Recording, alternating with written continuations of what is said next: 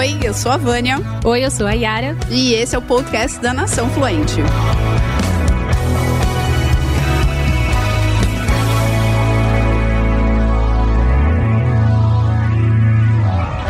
Hoje a gente vai conhecer um pouco mais da história da fundadora do Nação Fluente, a Vânia.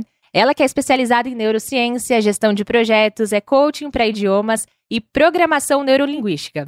Já ajudou milhares de, de profissionais em todo o Brasil a falar inglês com confiança, segurança e sem bloqueios. Ela também é idealizadora do programa Fluência Descomplicada e o seu maior sonho é transformar o Brasil em uma nação fluente. E hoje a gente conversa mais sobre isso. Tudo bom, Vânia? Tudo ótimo, graças a Deus. Vamos começar, começar então falando sobre como iniciou aí esse, esse seu sonho de fazer do Brasil uma nação fluente. Como que começou? Qual foi o início, o pontapé inicial da sua história aí nessa trajetória? Muita coisa aconteceu na minha carreira a gente vai ter oportunidade de falar sobre isso nos próximos episódios, né? Durante a nossa jornada aí. Mas essa coisa, essa, essa para resumir, essa vontade de fazer do país uma nação fluente, né? O que me até me motivou a, a colocar um, um, o nome da marca. O que o inglês trouxe para mim, o que o inglês proporcionou para mim, não só profissionalmente, mas pessoalmente também essa sensação de empoderamento que você tem quando você domina um idioma e você passa na carreira a ter acesso a coisas que outras pessoas não têm, não só de estudar, mas também de oportunidades de profissionais, isso faz com que a nossa vida como um todo, assim, ela melhore, sabe, Ara?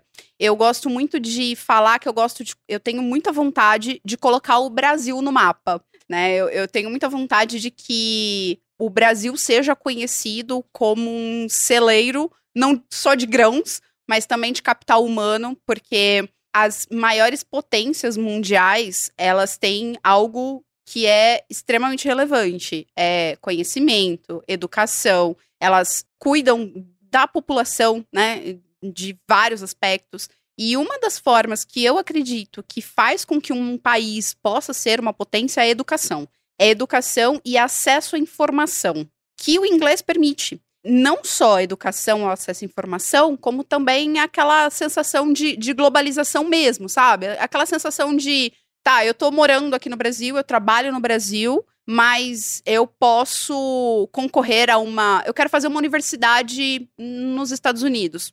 O inglês não é um impedimento para mim. Eu quero viajar para ir para uma conferência, não sei aonde, de um evento que vai ter não sei o quê. O inglês não é um problema para mim. Essa sensação de liberdade que o, o domínio no inglês, especificamente no inglês, ela é uma sensação muito boa. Ela é boa para a pessoa, ela sendo boa para a pessoa, ela transformando a sua vida, né, ali ao seu redor, a sua família, a própria sensação de realização também transforma de uma forma ou de outra o país. Porque se a gente tem as pessoas bem, vivendo bem, trabalhando bem, realizadas profissionalmente, pessoalmente, financeiramente, o resto é uma consequência. Né? Então, eu acho que quando eu dominei o idioma, quando eu comecei a ter oportunidades que só, só por causa do inglês eu comecei a ter acesso a essas, a essas oportunidades, e quando eu vi a mudança na minha vida e o impacto que isso causou na minha vida, na minha vida profissional e pessoal, eu tive um desejo que isso eu não consigo explicar muito bem, mas foi um desejo ardente de fazer e permitir com que outras pessoas tivessem a mesma coisa, a mesma sensação. E de novo, eu amo meu país, eu sou completamente apaixonada pelo país. Eu quero morar aqui. Eu posso dizer que eu quero morar aqui para sempre, mas ao que depender de mim, eu quero morar aqui para sempre. Então eu quero que o Brasil seja um lugar muito bom de morar. E eu sei que a gente tem potencial para isso. Então eu tô fazendo a minha parte, que é uma gota no oceano, que é através da educação, através da, do desenvolvimento da fluência no idioma. A gente tem dados hoje em dia que inglês, as pessoas no Brasil, 5% da população falam inglês. É, esse, essa é uma pesquisa do ano passado.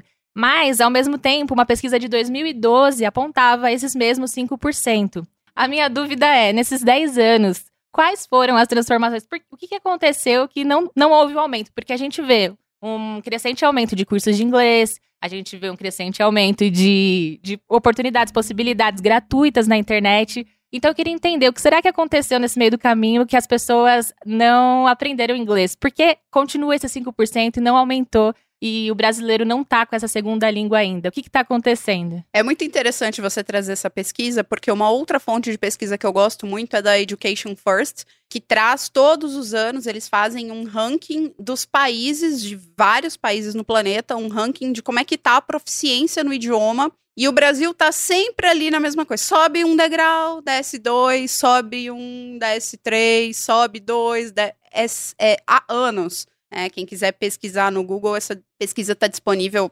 Faz muitos anos que eles têm essa, essa pesquisa. E eu sempre que eu. Assim que sai o ranking, eu olho, eu fico sempre de olho nisso, vou direto na página para ver onde é que o Brasil tá. E eu, meu coração chora de tristeza, porque ao longo dos anos, né, a gente, e aqui eu não tô falando, assim, vamos lá. O Brasil tem problemas educacionais estruturais altamente complexos. É, eu não vou nem entrar nessa seara, porque, infelizmente, a gente sabe que muita, muitas pessoas não têm acesso mesmo. Muitas vezes a gente fala, ah, mas tem a internet, na internet tem tudo. Tá, mas muitas vezes as pessoas nem têm a internet, né? Ou não tem um celular. Então, eu, eu não vou entrar nem nessa seara, porque é, é complexa. Né? Vamos entrar na seara de quem minimamente tem acesso a um, um smartphone. Não precisa nem ter um notebook. É, hoje dá para você fazer tudo por este aparelhinho aqui. Que muita gente às vezes deixa de investir em educação para comprar o aparelhinho aqui. Mas enfim, também não vou entrar nessa seara, não.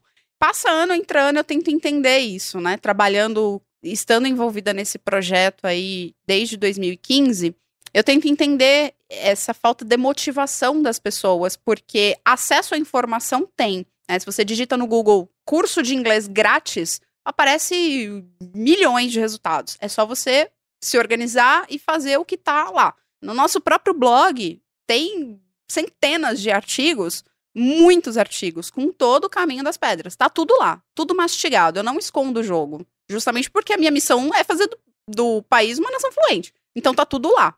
E mesmo assim, não vai, né? É engraçado que tem gente que me segue lá desde 2015.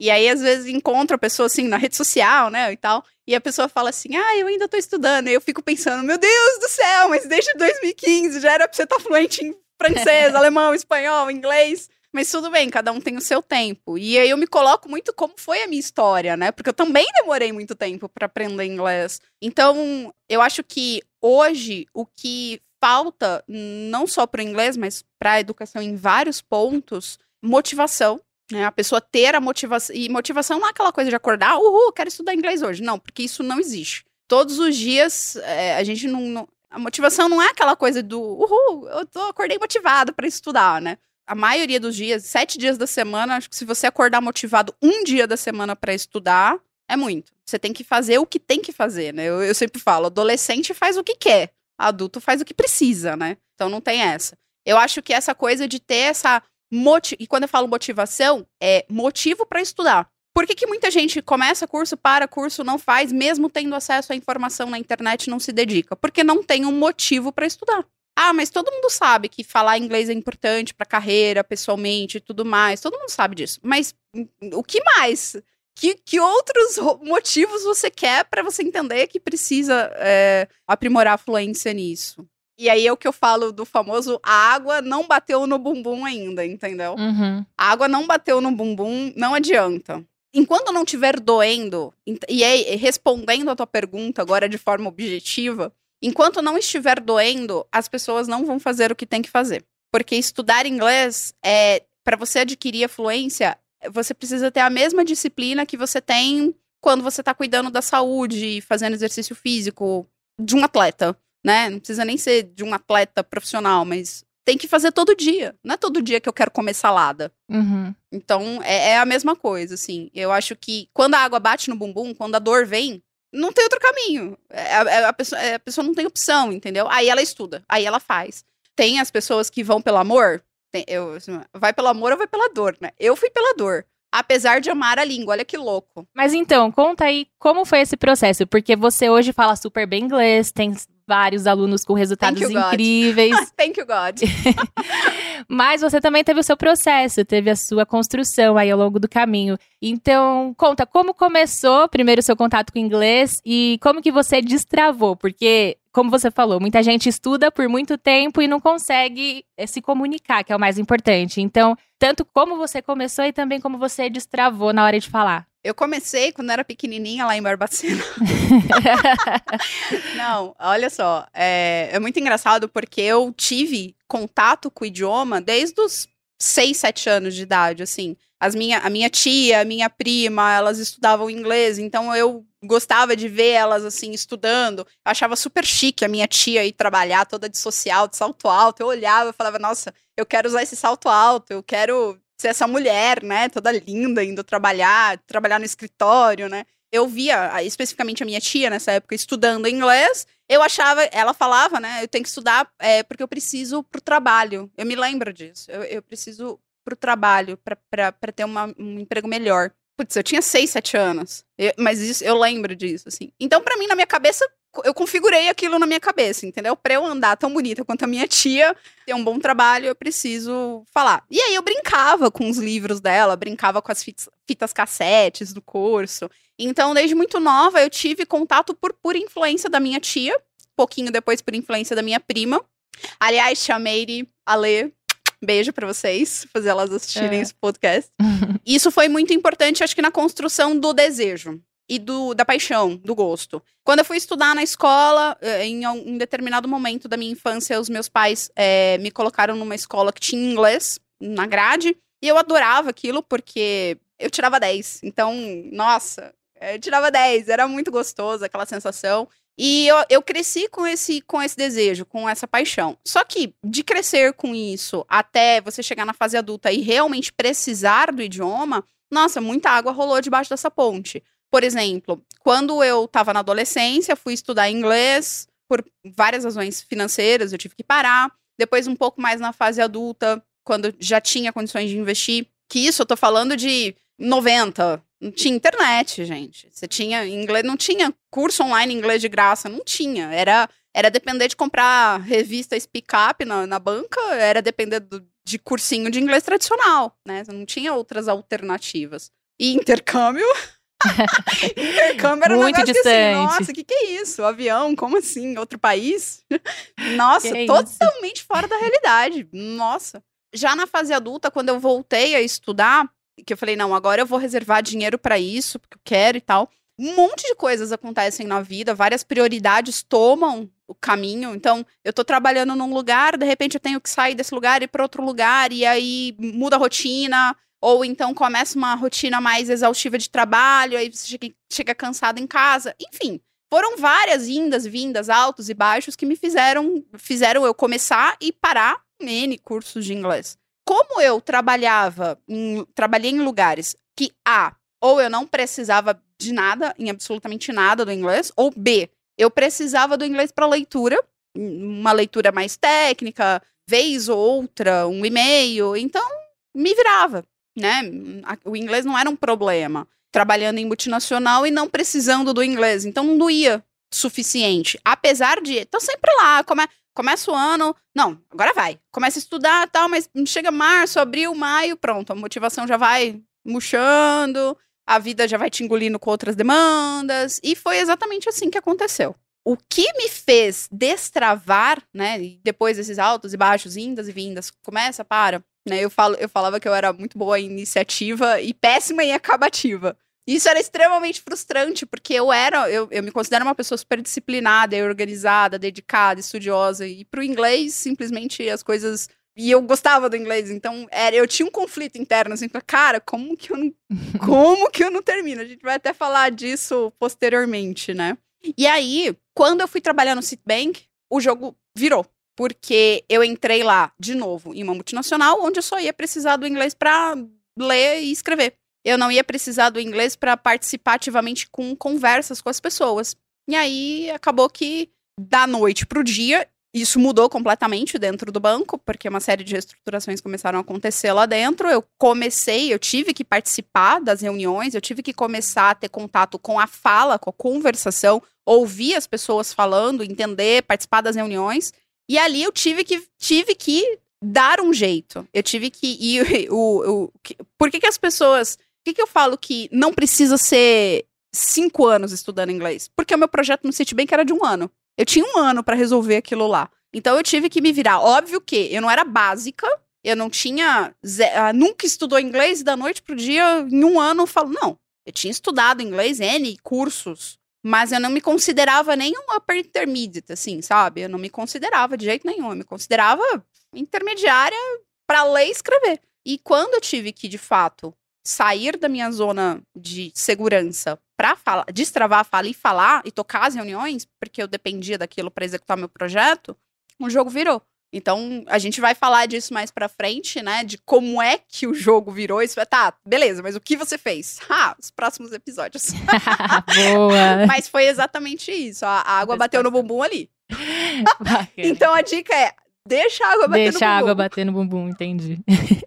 e você trabalhou por muito tempo aí no meio corporativo, então. Hoje em dia, a gente sabe, né? Para quem trabalha no corporativo, inglês é extremamente importante e é a, é a virada de chave, é o que muda o jogo, né? Que faz a pessoa ter aumento salarial, que transforma a vida mesmo. Por isso que é, que é um idioma tão, principalmente pra gente, tão importante.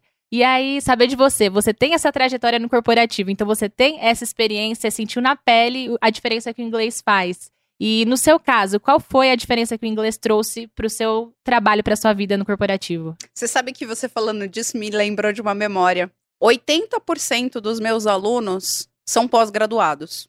80%. E desses 80%, 5% tem mestrado e doutorado. Olha que louco. Caramba. É muito comum a galera ir para especialização, vai fazer, vai, vamos fazer pós-graduação e faz e termina uma pós e faz outra, e faz mestrado e faz doutorado. Gente, mas e o inglês? A gente, a galera foge do inglês, deixa o inglês para depois. Quando na verdade ele deveria ser feito antes, justamente por isso. Porque salvo algumas exceções, eu não estou generalizando aqui, mas em algum, com algumas exceções, o inglês ele vai fazer um diferencial na carreira, muitas vezes, muito maior do que a especialização. E eu não estou falando que a especialização não é importante, porque eu tenho duas. Eu sou especializada, tenho pós-graduação em gerenciamento de projeto e neurociência em comportamento. Mas eu tô dizendo que eu tive essa sabedoria, que não foi uma sabedoria, tipo, mérito meu, porque a água bateu no bumbum, então não tive opção. Mas eu terminei a graduação.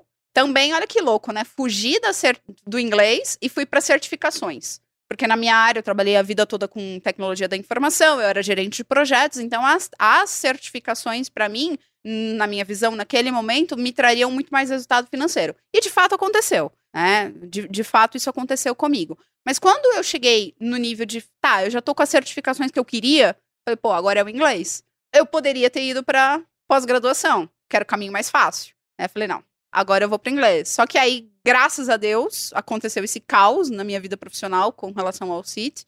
E aí eu tive que correr mesmo.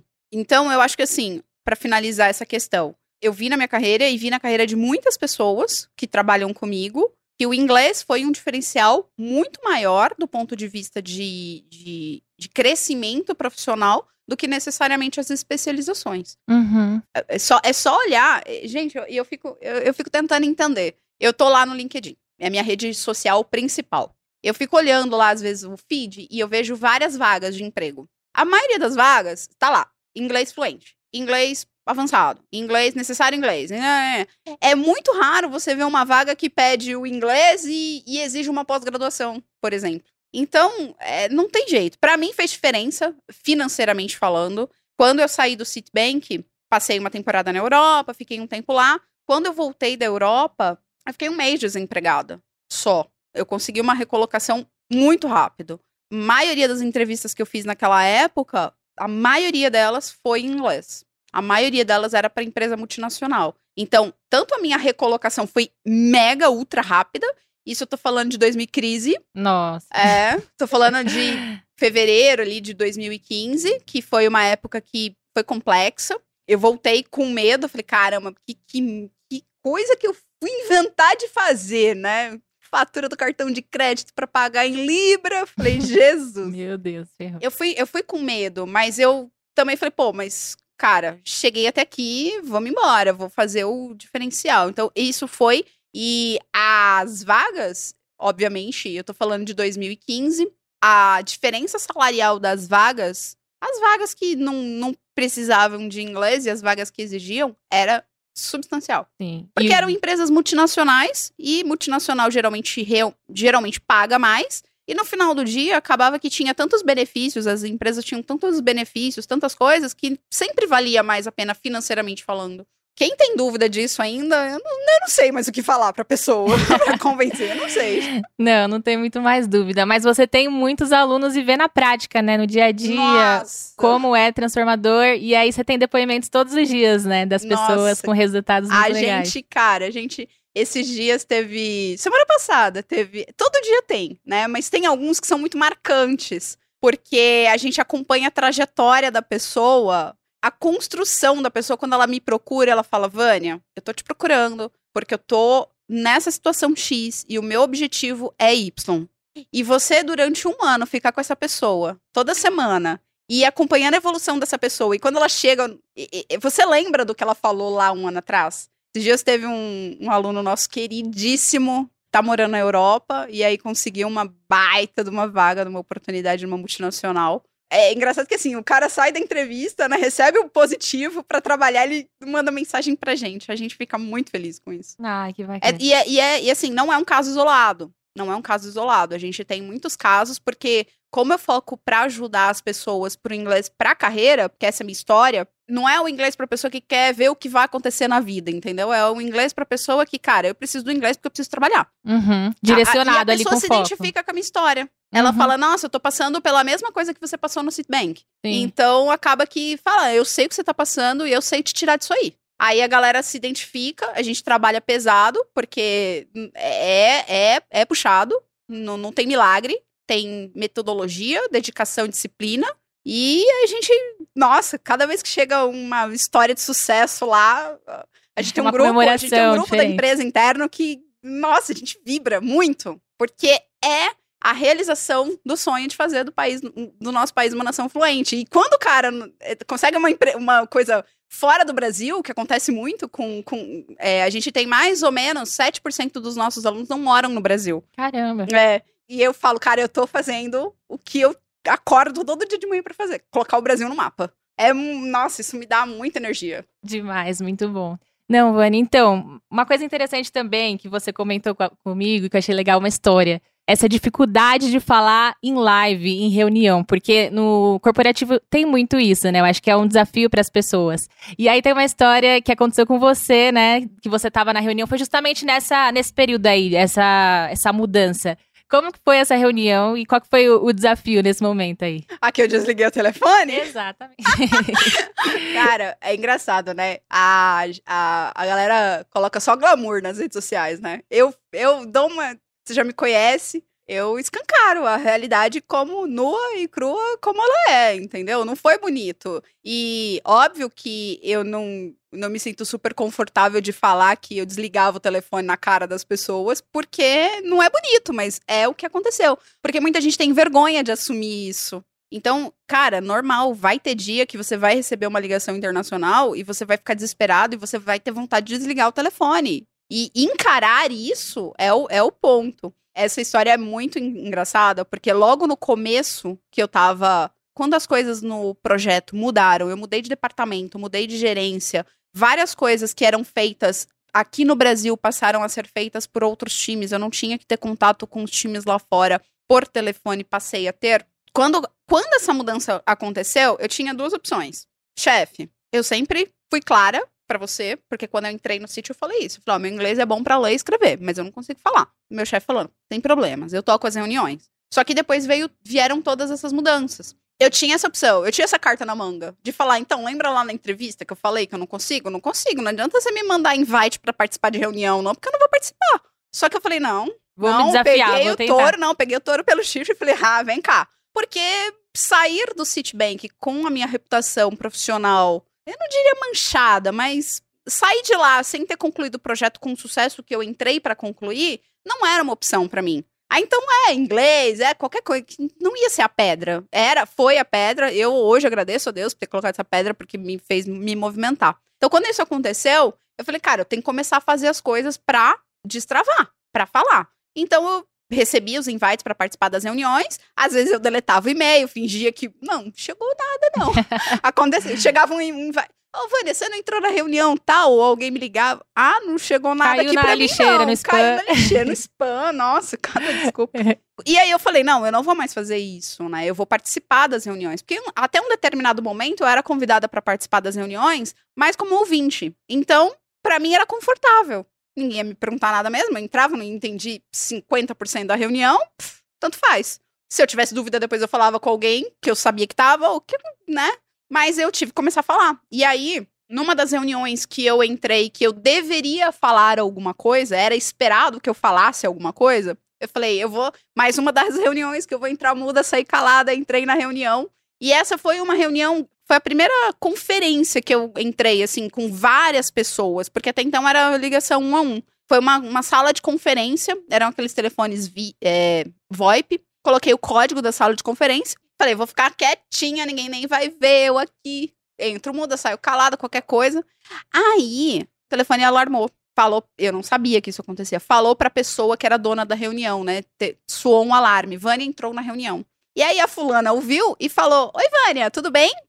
Inglês já, já conversando em inglês. Aham. Aí você travou. Aí eu, meu Deus, desliguei o telefone na cara da pessoa. Falei, gente, como é que ela sabe que eu tô aqui, né? Eu não sabia que, que nossa, bobinha, Meu Deus. inocente. Enfim, e aí isso também, depois fingi demência, eu fui pra casa, falei, cara, não, não dá, né? Não, não dá mais pra ser assim.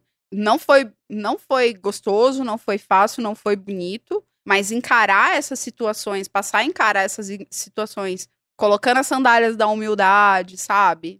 Fazendo uma série de coisas que a gente vai falar nos próximos episódios, foi primordial pro jogo virar. Você falando assim é interessante, né? Você falou humildade, algumas características da personalidade, talvez emocionais, que a gente pode trabalhar. E aí entra uma pergunta: quais são é, as habilidades que a gente tem que desenvolver, além né, do que a gente tem que estudar na teoria do inglês, que a gente tem que desenvolver para conseguir? O que, que faz? Qual que é a diferença de quem consegue é, destravar no inglês para quem não consegue? Massa, essa pergunta é top. Eu adoro falar desse tema. Eu tenho. Em todos os meus canais, assim, em todas as coisas, eu falo do iceberg da fluência. É, A gente coloca o iceberg na parte de cima do iceberg. Então, o iceberg é aquele conceito de que eu não vejo o que tá abaixo, né? Da superfície. Então, na parte, parte de cima do iceberg tem a- o conteúdo, que é o que as pessoas focam. Que é, ah, eu vou estudar gramática, eu vou fazer lição de casa, eu vou estudar vocabulário, lá, lá, lá. E na parte de baixo do iceberg tem os comportamentos, que é justamente, primeiro, o que não tá visível. Muitas vezes as pessoas só focam lá na parte de cima, por isso que não desenvolve. É por isso a diferença, e eu digo isso por ver isso nas histórias dos meus alunos e por ter vivido isso na minha vida. A diferença foi não focar só em conteúdo, mas focar também em aprimorar comportamento. É os dois Cs, conteúdo e comportamento. Os comportamentos que estão lá embaixo do iceberg, e tem até, até uma ordem de uma hierarquia, sabe? Começa ali com organização, disciplina, persistência. Não vou lembrar tudo que eu tô falando, mas organização, estabelecer meta, medir progresso. Você começa e aí você vai descendo, né, Pra eliminar vergonhas e medos, a questão da insegurança, a questão de fugir de praticar, né, praticar menos, es- estudar mais e praticar menos, que eu sempre falo, né? Não é sobre estudar mais, é sobre estudar melhor. Então, tudo isso tá embaixo do iceberg.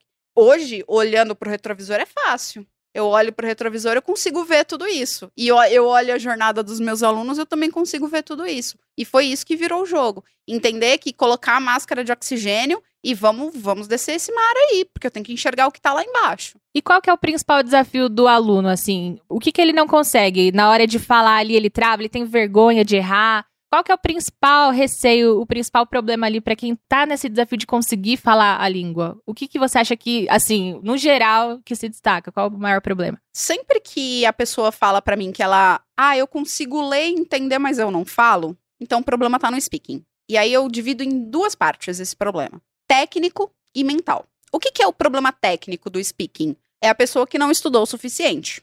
Ela não estudou o suficiente, né? E, eu, e quando eu falo estudar o suficiente, é estudar suficientemente correto, né? E aí eu gosto, tem até um dos valores da empresa que é eficiência. É por isso que eu falo que não é sobre estudar mais, é sobre estudar melhor. Ela não estudou suficientemente a parte técnica, ela não praticou suficientemente, então ela trava. Ela traduz mentalmente, porque ela ainda precisa, ela, ela se apegou no português como uma língua de para, então ela não desenvolve a capacidade de pensar em inglês. E um quarto ponto, ela não tem contato diário com o idioma. Ela tem contato dia sim, dia não, dia não, dia não, dia talvez. E isso são as partes técnicas do problema da pessoa que trava na hora de falar. E aí tem a parte mental, que é: eu vou falar, e se eu errar? E se ela não entendeu? Eu tava fazendo escova no cabelo agora cabeleireiro perguntou: Ah, você grava vídeo? Porque eu falei, né? Eu falei, ah, capri capricha na maquiagem, né? Vídeo. Ah, você grava vídeo pra quê? Aí eu expliquei e tal.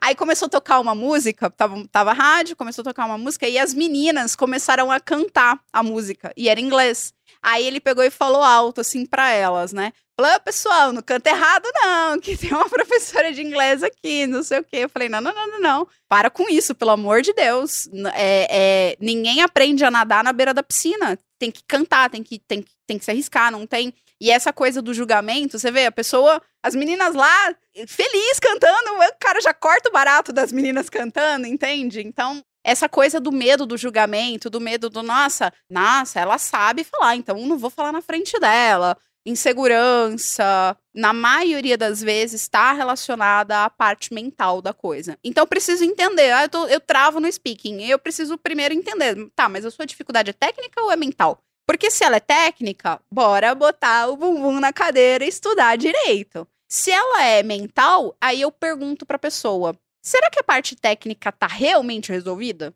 Ou será que a mental não é causada por uma deficiência na parte técnica? A gente faz um, uma análise de causa raiz. É fantástico, porque aí você fala, não, realmente, meu problema tá aqui. Aí a gente ataca naquele problema específico. E não fazer a pessoa ficar estudando trocentas horas, trocentos livros, trocentos vocabulários, que isso não vai trazer o resultado eficiente que ela precisa no curto prazo que ela precisa. É genial. É, trabalhar que... com a causa raiz. Mas, e essa causa raiz a gente acaba encontrando pelo autoconhecimento. Então, buscando se conhecer, entender melhor. Como você faz no seu método, né? Você acaba pegando ali a pessoa de forma muito particular, entendendo quais são ali os hábitos dela, a personalidade. Então, o que, que você acha? Qual é a importância dessa, dessa parte do autoconhecimento para o aprendizado de inglês? É essencial se a pessoa quiser ter resultado rápido. Então, se a pessoa quiser ficar lá estudando sete anos inglês e talvez um dia quiçá falar, ela vai no tempo dela, entendeu? Faz lá só a parte técnica, que é a parte do C, do conteúdo lá de cima do iceberg, e uma hora, quem sabe, com sorte, você chega lá. Só que, como eu trabalho com adulto, o adulto não tem mais muito tempo para perder, sabe? Então, o nosso foco é realmente trazer o resultado rápido para o adulto começar a pegar o fruto daquele, daquele investimento. Então, eu trabalho com C do conteúdo, ou seja, quando na nossa metodologia tem aula de inglês. Tem aula de inglês, tem aula particular, tem professores, né? Eu não dou aula. A empresa tem um grupo de uma equipe de professores para cuidar da parte técnica. Inclusive, as aulas são individuais justamente porque eu preciso entender qual é a dificuldade daquele aluno. Não adianta colocar uma galera numa sala e é, não é linha de produção. Pode ser linha de produção se você quiser ficar anos lá estudando, entende? Porque não é o meu objetivo. Não, não quero enrolar ninguém. Então, essa parte técnica, ela é essencial, é uma engrenagem. A parte técnica, ela precisa, ela é importante.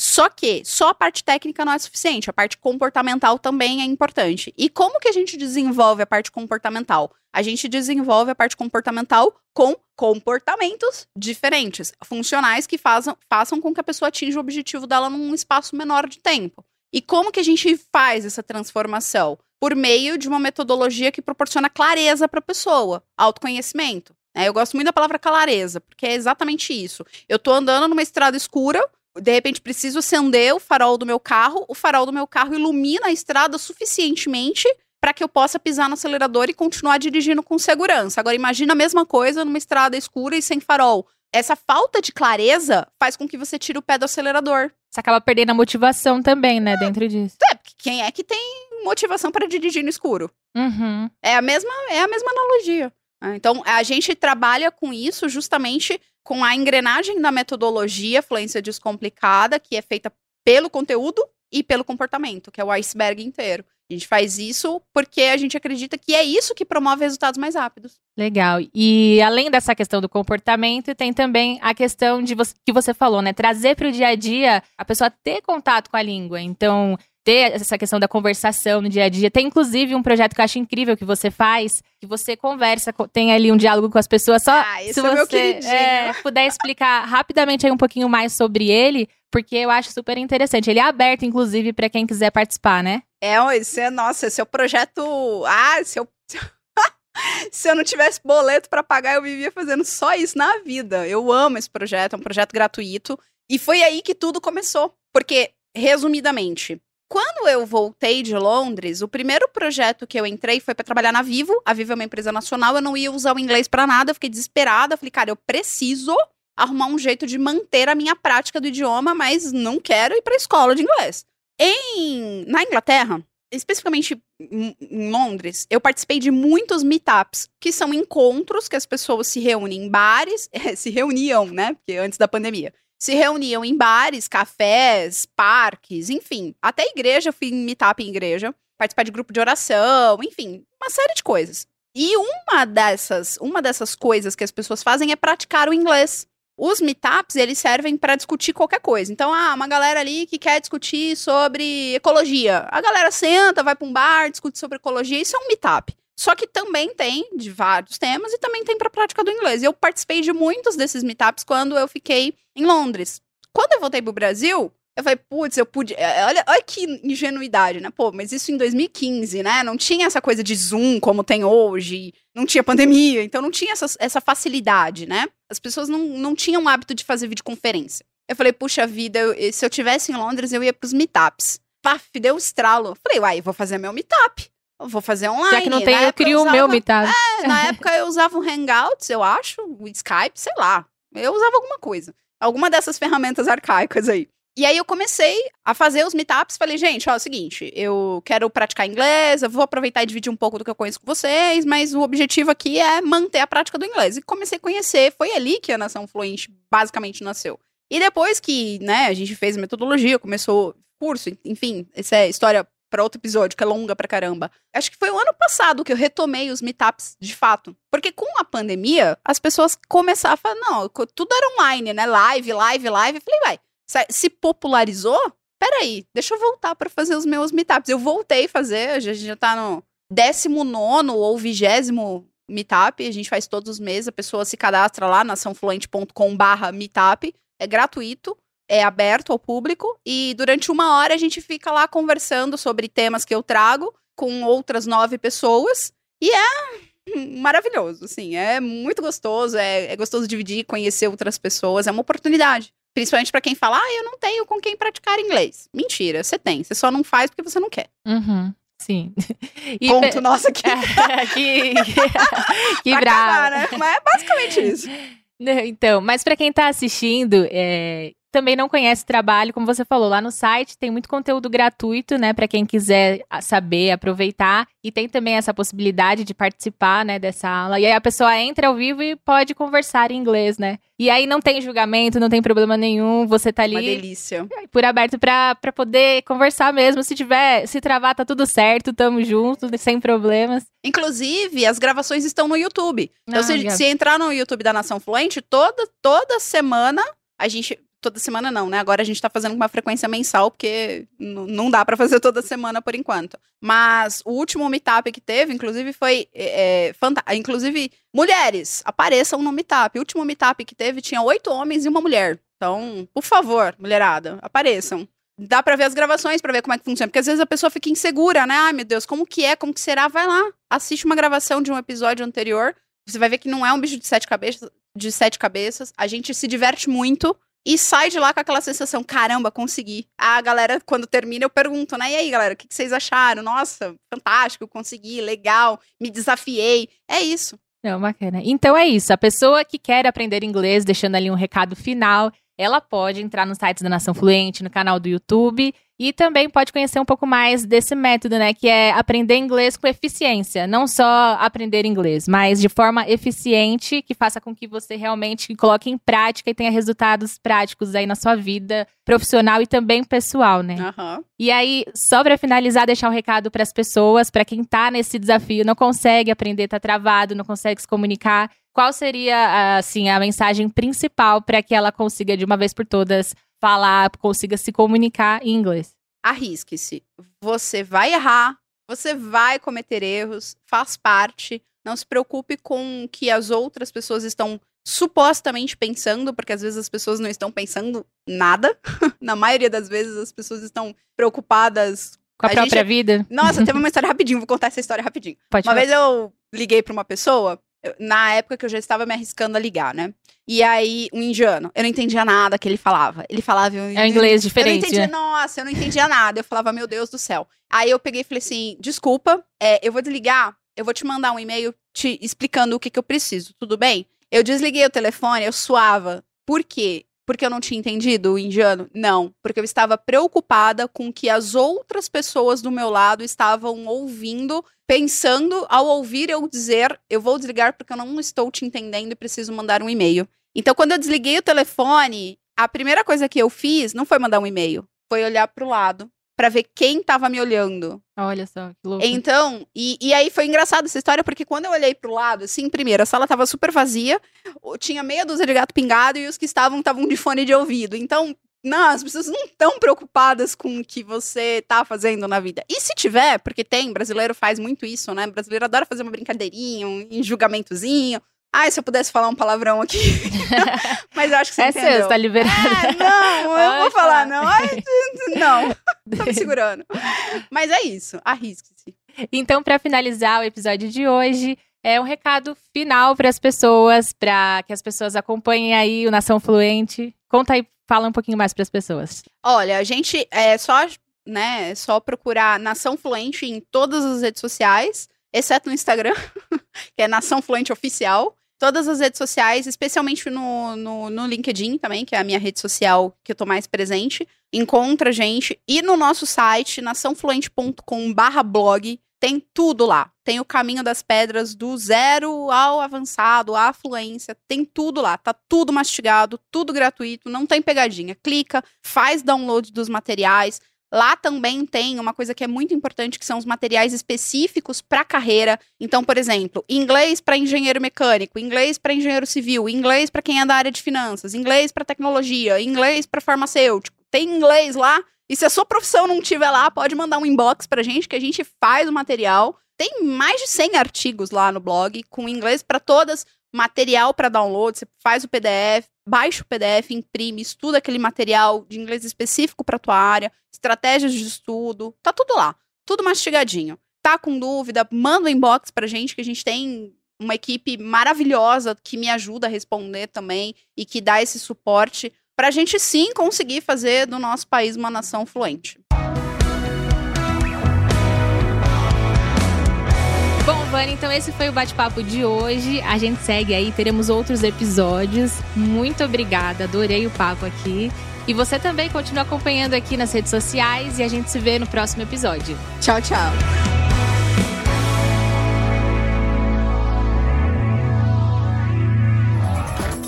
Produção, voz e conteúdo.